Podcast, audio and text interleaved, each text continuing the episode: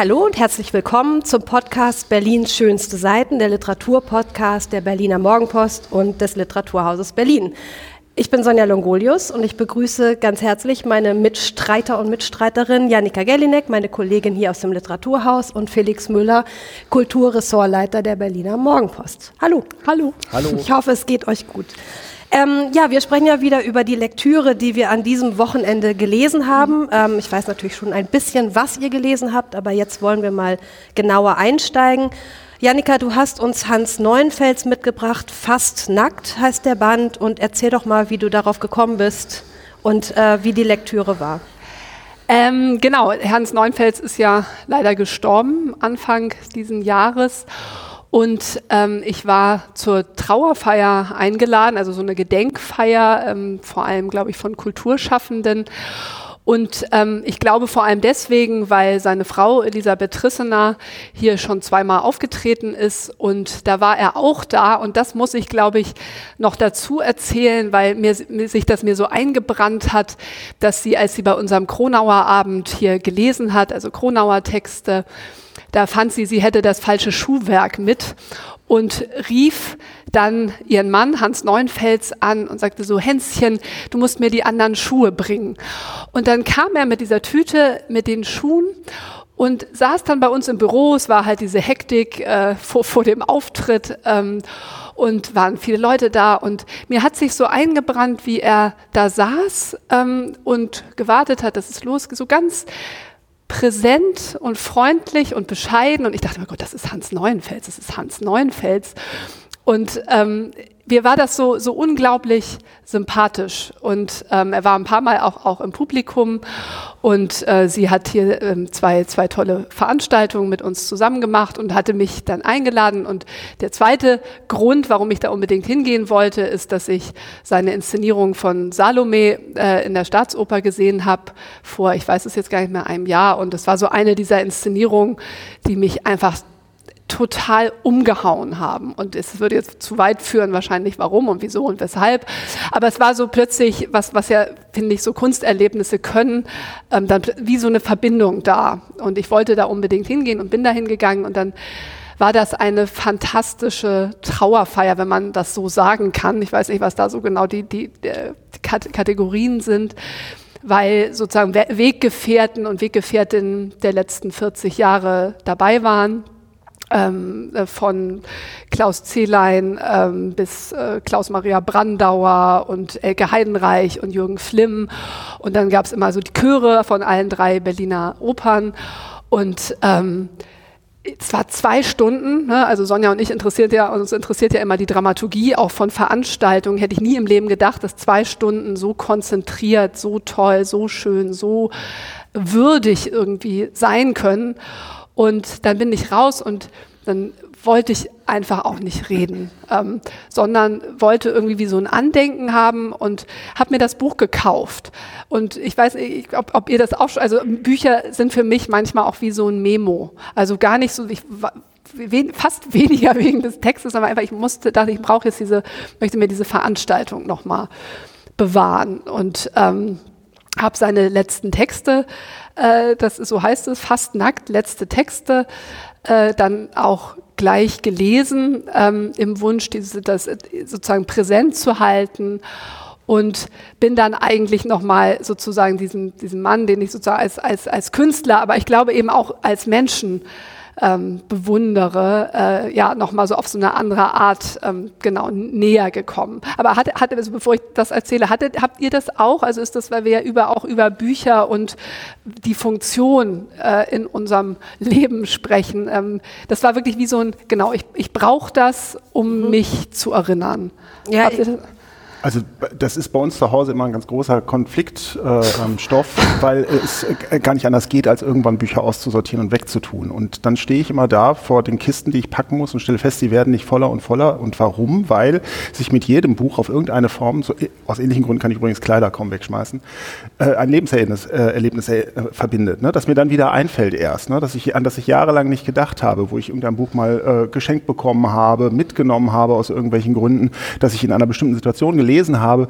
Und insofern sind Bücher tatsächlich auch ein biografischer Informationsspeicher in gewisser Weise. Ne? Und äh, da, darin auch ganz wichtig für mich. Ja, ich kann damit auch was anfangen. Also so eine Markierung einer Situation, eines Ortes, eines Momentes, den man festhalten will. Und du wirst dieses Buch wahrscheinlich immer in die Hand nehmen und dich daran erinnern. Ähm, vielleicht nochmal so zu der Struktur. Also es sind ja ähm, Erzählungen, es sind aber auch Gedichte und es sind Fotografien. Also es ist ein ganzer äh, Konvolut aus verschiedenen äh, Textformen. Und er hatte ja jetzt zum Ende seines Lebens auch in schwerer Krankheit geschrieben. Vielleicht genau, also das ähm, äh, ich habe so über, natürlich überlegt, äh, wie, wie kann man das eigentlich zusammenfassen, genau weil es so disparate Textformen sind.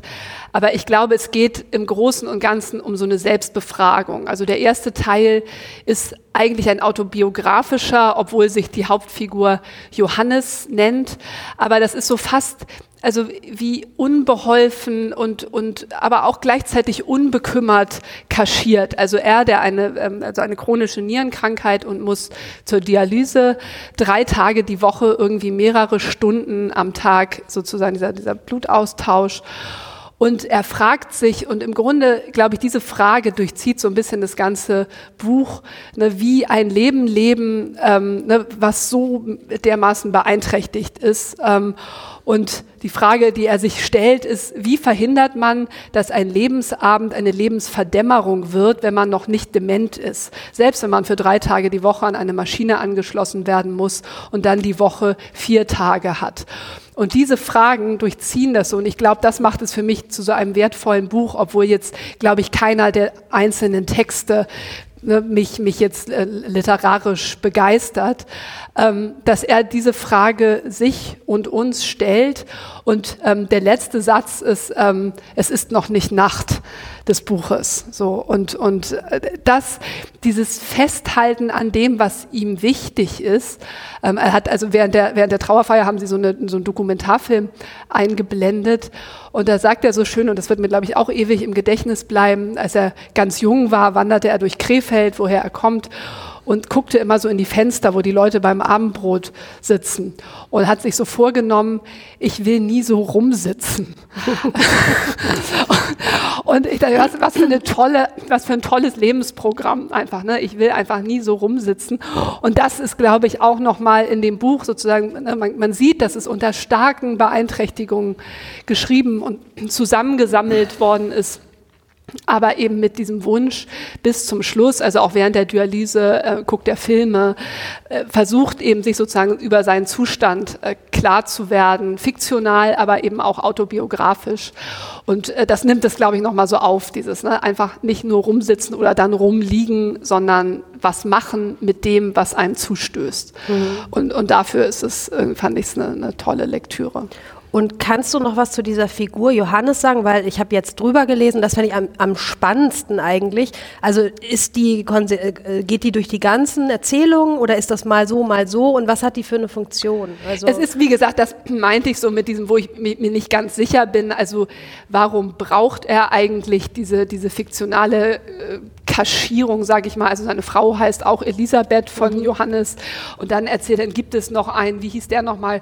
Genau, Walter Wehrmann, äh, wo er auch wieder die, seine Familienkonstellation mhm. aufruft und dann in einem anderen Text sozusagen daraus kann man ableiten, dass das auch autobiografisch ist, so ein, ein, ein Unfall in Griechenland.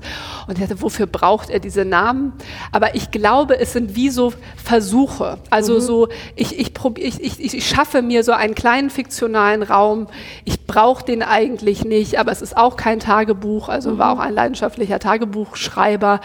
Ähm, deswegen auch, ne, es, gibt, es gibt kleine Erzählungen, es gibt eben diese, diese Selbstbefragung in der Dialyse, es gibt diese kleinen Gedichte, die ich jetzt irgendwie auch nicht äh, um, umwerfend als, als Gedichte finde. Es gibt sowieso kleine Sinnsprüche, es gibt die Fotografien und ähm, mir schien es eben so in der Gesamtschau wie einfach ein Versuch in verschiedenen Textformen mit verschiedenen Mitteln ähm, genau, sich, sich über diesen Zustand, diesen Lebensabend vielleicht im weitesten Sinne klar zu werden, Rechenschaft mhm. abzulegen. Ja, ich, es könnte auch die, das Verbindende sein zwischen den drei Texten, die wir heute haben. Also weil sozusagen unter dieser Dialyse, auch unter diesen Schmerzen oder dem, dem Altern und auch dem Sterben, äh, das sind ja auch traumatische Erfahrung oder kann man so interpretieren? Also sozusagen, wie schreibt man darüber, über solche Dinge? Wie kommt man an sich selbst heran in so einer Situation? Und ich würde jetzt einfach mal ähm, zu dir, Felix, überleiten, weil du hast uns mitgebracht den Debütroman von Lea Dreger.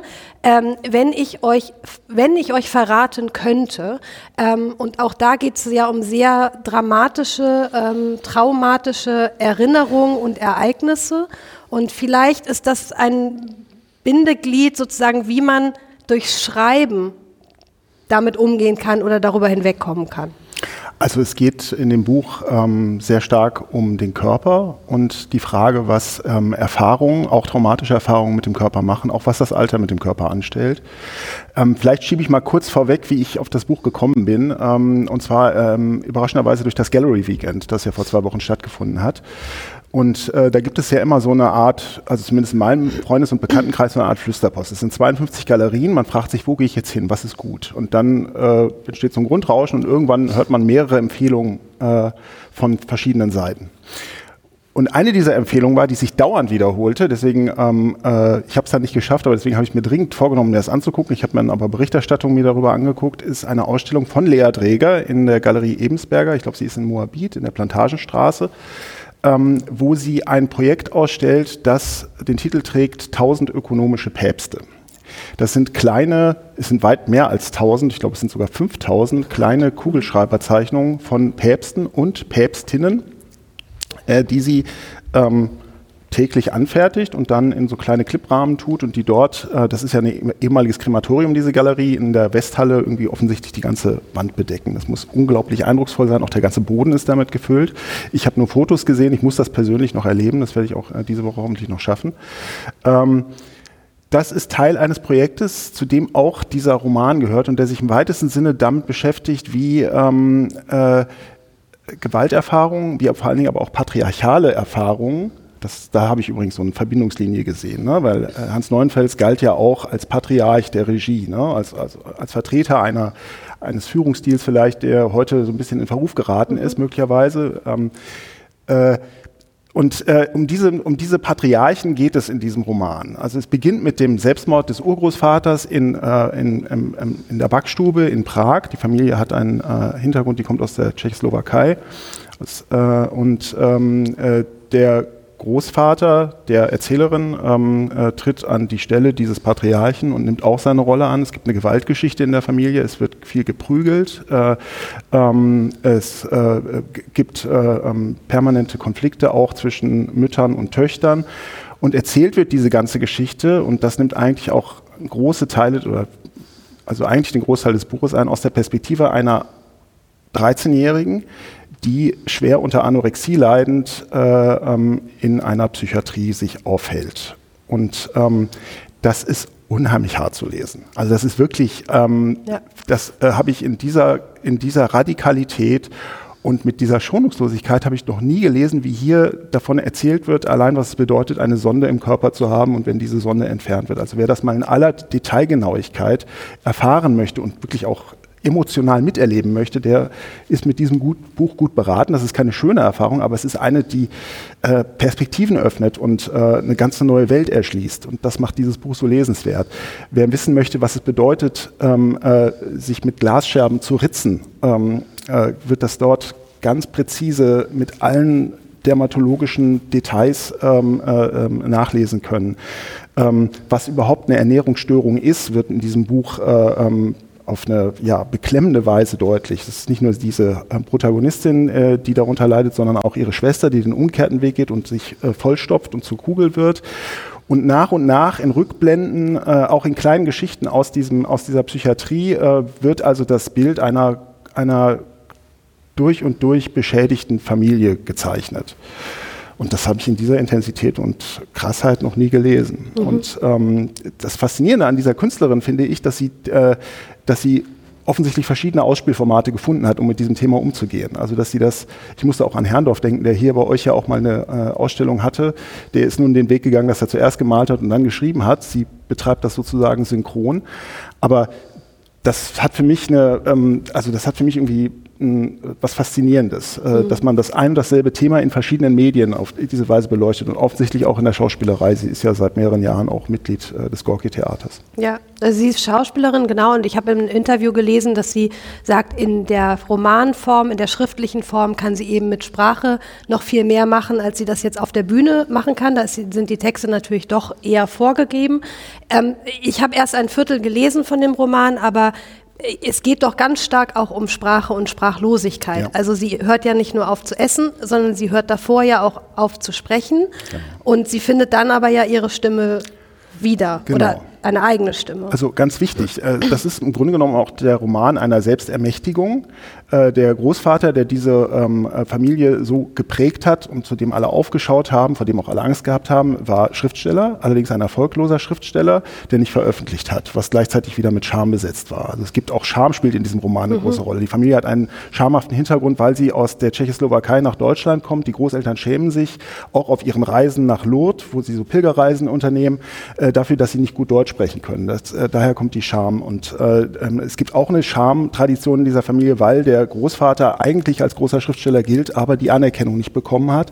Er hat auch in seiner ähm, Muttersprache geschrieben und äh, ähm, die, äh, seine Frau hat das dann immer abgetippt, aber diese Manuskripte sind alle weggeschlossen geblieben und haben das Licht der Öffentlichkeit nicht erblickt. Und diese Enkelin tut nun etwas, wofür sie sich auch schämt, was sie ähm, versucht zu verheimlichen vor den Mitinsassen des, äh, dieser Psychiatrie. Sie hat immer die größte Angst, ist, dass jemand dieses Notizheft findet, von dem sie behauptet, sie würde da Zeichnungen reinmachen, in das sie aber in Wahrheit ihre Familiengeschichte mhm. schreibt, obwohl sie das ja gar nicht darf. Also das, äh, das ist ein ganz starkes Bild dafür, wie über Generationen hinweg bestimmte Tabus Gebiets äh, bestimmte ähm, ähm, äh, Grenzbereiche vererbt werden. Und ähm, äh, die, das ist eigentlich die, die schöne und positive Seite an diesem Roman, dass sie sich darüber hinwegsetzt jetzt in der dritten Generation und das diese Geschichte aufschreibt. Und sie hat ja auch noch ein Problem, äh, also weil du gerade über Migration und Scham gesprochen hast, ähm, sie kann ja gar kein Tschechisch. Das ist ja auch ein, ein Riesenproblem für sie. Sie kann eben leider nur Deutsch, also das heißt, sie kann an die Sprache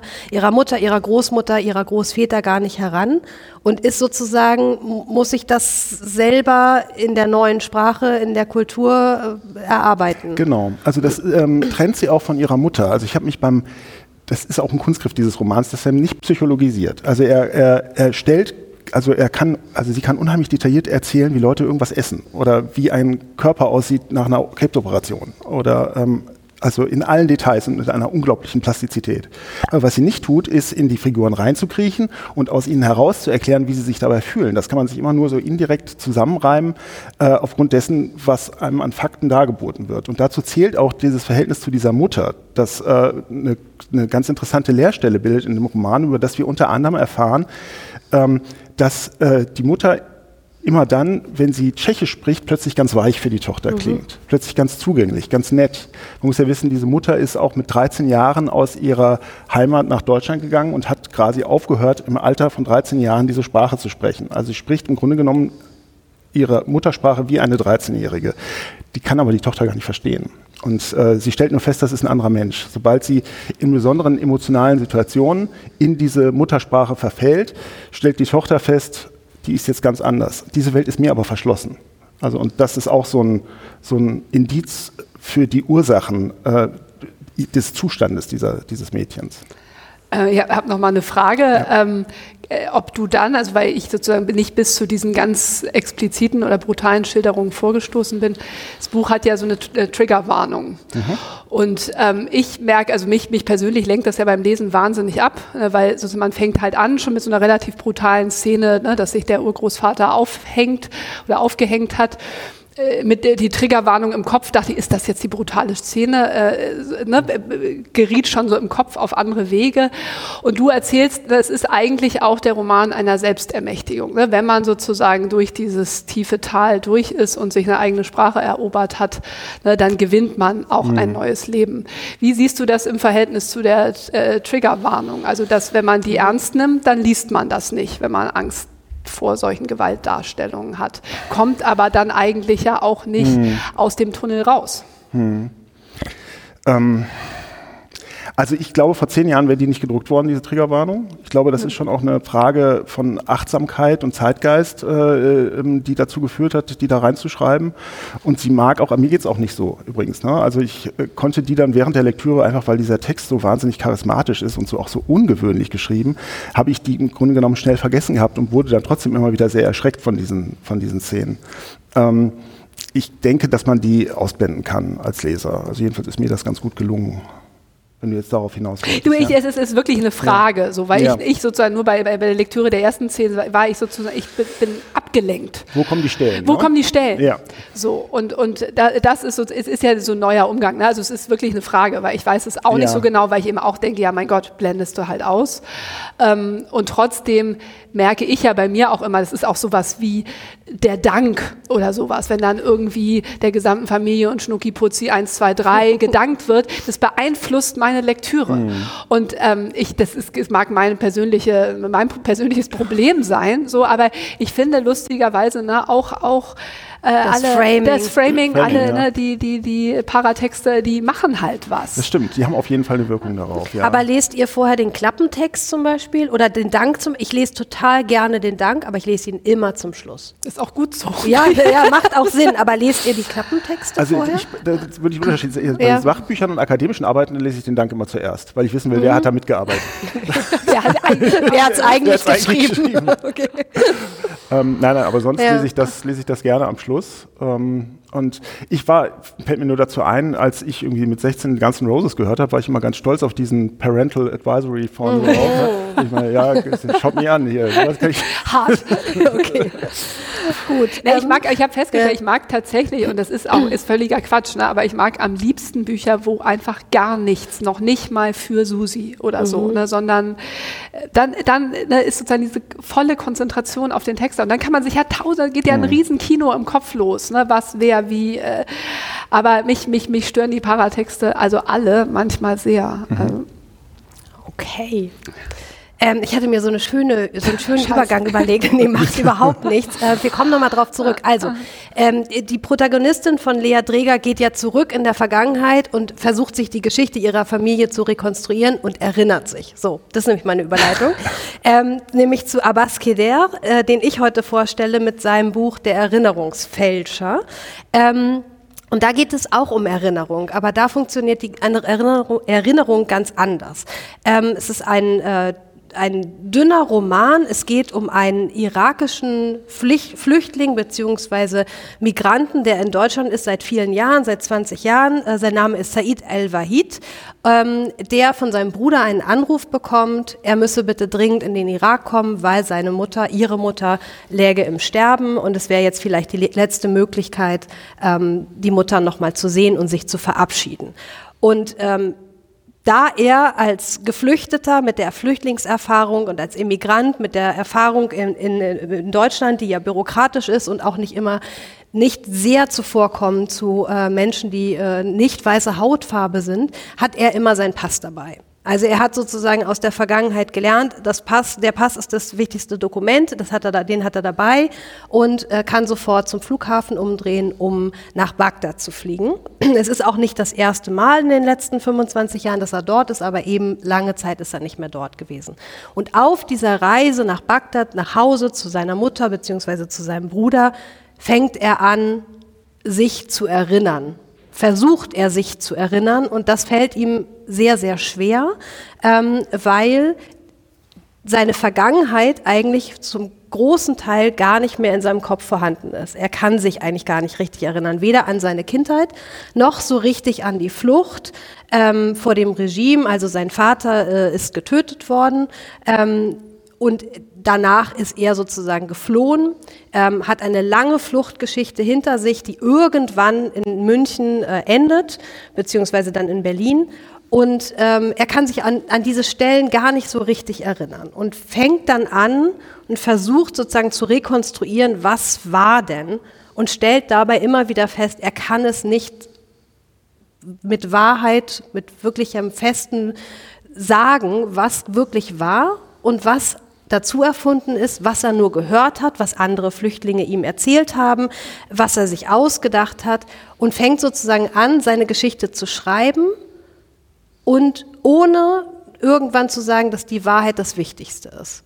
Also geht auch zurück in dem, was vielleicht bei Lea Dreger vorkommt, in die Vergangenheit, die eigene Vergangenheit und ähm, stellt es aber dann irgendwann nicht mehr in Frage. Und ich finde, es ist eine ganz interessante Konstruktion, die Abbas Keder da macht, ähm, dass er sozusagen eigentlich diese, diesen Wunsch nach der Wahrhaftigkeit in der Vergangenheit selbst in Frage stellt. Und eigentlich sagt, wichtig ist die Narration, die wir uns machen, wie sind wir zu dem geworden, der wir sind. Ich weiß nicht, er war ja auch bei uns hier im, im Literaturhaus und hat den Roman vorgestellt und hat ganz viel erzählt über Erinnerungskultur und wie wichtig das für ihn ist. Und er geht da eigentlich einen anderen Weg und hat gesagt, es gibt ein paar Türen in meiner Vergangenheit, die mache ich nicht mehr auf.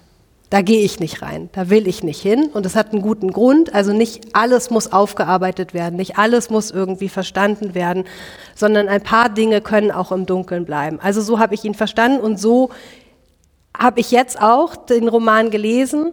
Ähm, ja, wie ging es dir? Also du hast ihn ja auch gesehen ja, wir, und erlebt. Genau, also wir, wir hatten auch schon mal drüber gesprochen, was, was so eigenartig war, oder das hattest du auch schon mal gesagt, Felix, wie, wie weit manchmal so Lektüre und dann die Performance auseinanderklaffen können. Und er hat das unglaublich lustig präsentiert.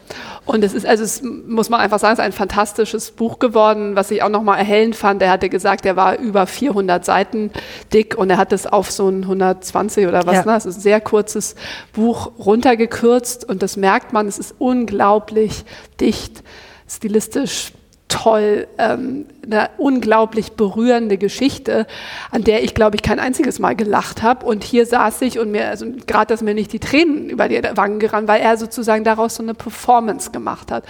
Und das ist mir, glaube ich, eigentlich noch so als Eindruck geblieben, ähm, also die, zu diesem Unterschied von Lektüre mhm. und dann eben der öffentlichen äh, dem Öff der, der öffentlichen Lesung.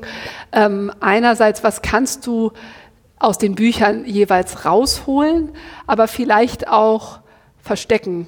So, also mich, mich hat das im Nachhinein, ne, und wir, wir sind, sind seine größten Fans, aber es hat mich im Nachhinein auch so ein bisschen irritiert. Also mhm. wie, ähm, weil, weil ich glaube, auch an die Performance kommst du dann nicht mehr ran. Mhm. Also das ist, ist ähm, glaube ich, dann ganz schwer, da einen anderen Ton reinzubringen. Und es ist halt eigentlich überhaupt nicht lustig, was er da beschreibt. Und es ist die Realität, die er beschreibt. Und er macht das, ich finde, großartig eben mit diesem, was er auch auf der Bühne erzählt hat, ne, wie sehr ihn das befreit hat, wenn man sich gar nicht mehr genau erinnern muss. Ne, dann mhm. erzählt man einfach, was man will. Es, ist, äh, ne, das, das gilt ja für uns alle.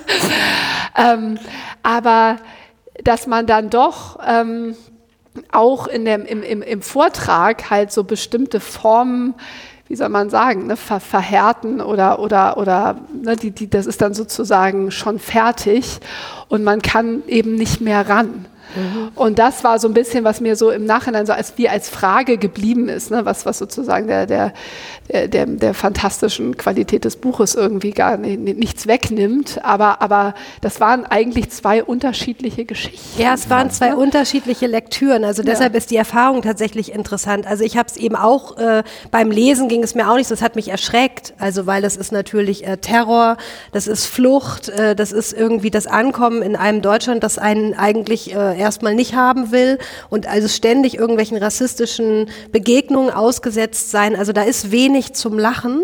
Und ähm, wenn Abbas Kedar das dann auf der Bühne erzählt, und das sind eben auch natürlich viele Anteile autobi autobiografischen ähm, Situationen, ähm, dann hat er das eben so performt, dass man darüber lachen musste, aber gleichzeitig blieb einem auch das Lachen im Halse stecken, weil man ja weiß, naja, das sind aber eigentlich echte Situationen, die er erlebt hat oder die jemand erlebt hat, der eine ähnliche Geschichte hat. Mhm. Und ich fand auch noch interessant bei der Lektüre durch dieses, mh, dass es sozusagen nicht eine stringente Erzählung, Erinnerung ist, sondern ja, dass ein, ein, jetzt jemand sich erinnert an seine Geschichte, sondern dass derjenige das immer wieder in Frage stellt und sagt, ist das vielleicht dem passiert oder jedem passiert, hat man plötzlich auf wirklich 120 Seiten das Gefühl, man erfährt so ein ganzes Panorama von Flüchtlingsgeschichten.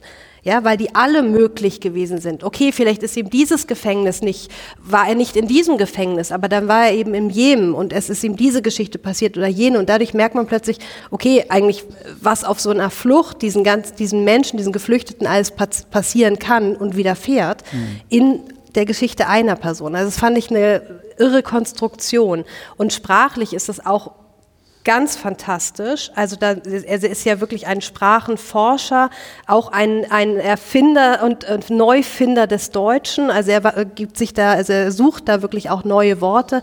Er sucht zum Beispiel, und das finde ich ganz spannend, nach einem Wort für jemanden wie ihn, der nämlich ja eigentlich wieder zurückgehen könnte in den Irak, aber da natürlich überhaupt nichts mehr verloren hat, sondern der ist einfach jetzt Berliner, der ist äh, hier in Deutschland seit, was weiß ich, 25 Jahren und es gibt kein richtiges Wort dafür. Also Migrant gab, aber er ist ja jemand, er, er ist sozusagen wieder zurückgekommen nach Deutschland. Und da ist er so auf der Suche und das finde ich toll, ihn da zu begleiten bei diesen Wortfindungen und wie er das sprachlich in diesem Roman zusammenbringt. Wie alt ist er jetzt? Er ist vor 25 Jahren gekommen, hast du gesagt? Gute Frage. Das weiß ich nicht genau, ja. wie alt er ist. Sagen, dass so ich unser, mag unser ihn jetzt. Äh, ja, so unser Alter. Sagen wir mal ganz allgemein so unser ja. Alter. ich weiß es nicht genau. Aber ähm, genau, er ist äh, Ur-Berliner, habe ich mhm. das Gefühl. Und, ja, nee, es war eine interessante doppelte Leseerfahrung ähm, oder Lektüreerfahrung. Auch nochmal, was es mit einem Text macht, wenn er gelesen wird und dann noch von dem Autoren selbst. Das stimmt, ja. Genau. Ja. Ja. Haben wir alle Fragen ähm, erörtert und äh, geklärt. Ähm, ich finde, auf interessante Weise waren dann doch wieder Querverbindungen zwischen den drei Büchern, die wir heute besprochen haben. Ähm, ja, da ist man immer verblüfft. Also das ist eigentlich bis jetzt in jeder Folge der Fall gewesen, dass man irgendwie doch feststellt, dass diese Bücher alle im Dialog miteinander stehen, in, in irgendeiner unvorhergesehenen Weise. Durch also ein zufälliges Karma. Ja. ja oder einfach aus. die großen Themen, die halt in allen die Büchern immer Themen. wieder fahren. Die großen Themen. Gut, ich bin Familie, froh, dass ich heute wieder mit euch die großen Themen besprechen durfte. Vielen Dank und ich freue mich sehr auf die nächste Folge. Dankeschön. Schöne Woche euch. Danke. Bis nächstes Mal. Tschüss.